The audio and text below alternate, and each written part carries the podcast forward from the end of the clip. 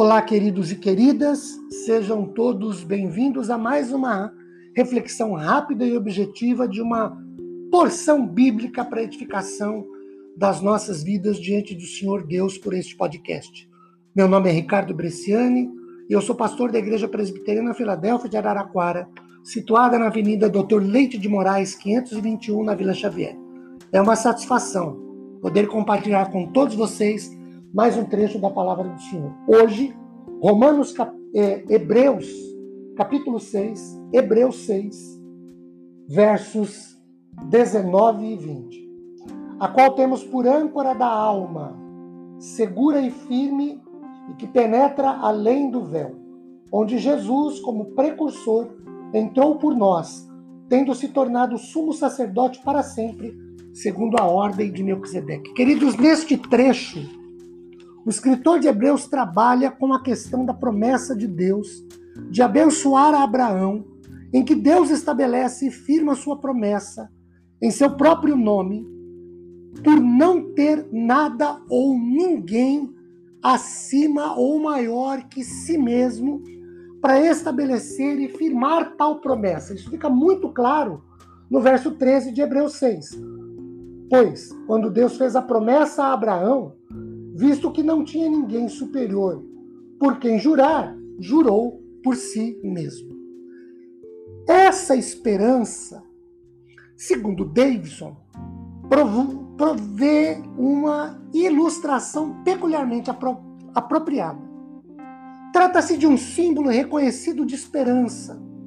Sugere a confiança de voltar-se para apegar-se à confiança de que firmará e se firmará e jamais falhará, porque entra nas profundezas invisíveis,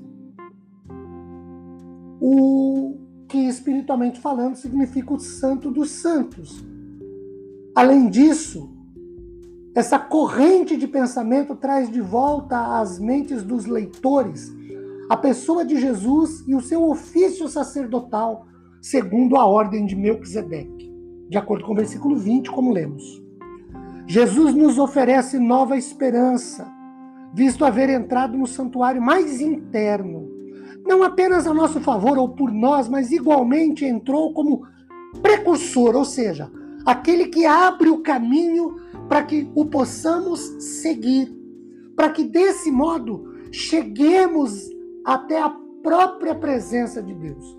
Semelhantemente, como uma âncora Jesus nos oferece uma certa e absoluta confiança, visto que ele habita no mais íntimo santuário da presença de Deus, ou seja, ali permanece entronizado, em contraste com os sumos sacerdotes segundo a ordem levítica, que eram instalados no ofício para posteriormente serem removidos por motivo de falecimento ou com a idade.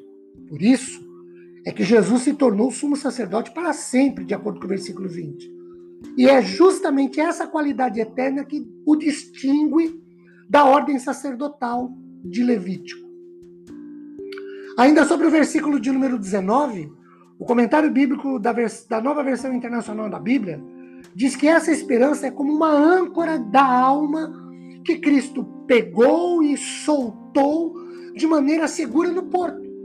Essa âncora de esperança ata o cristão firmemente ao lugar da presença de Deus, ao mundo celestial.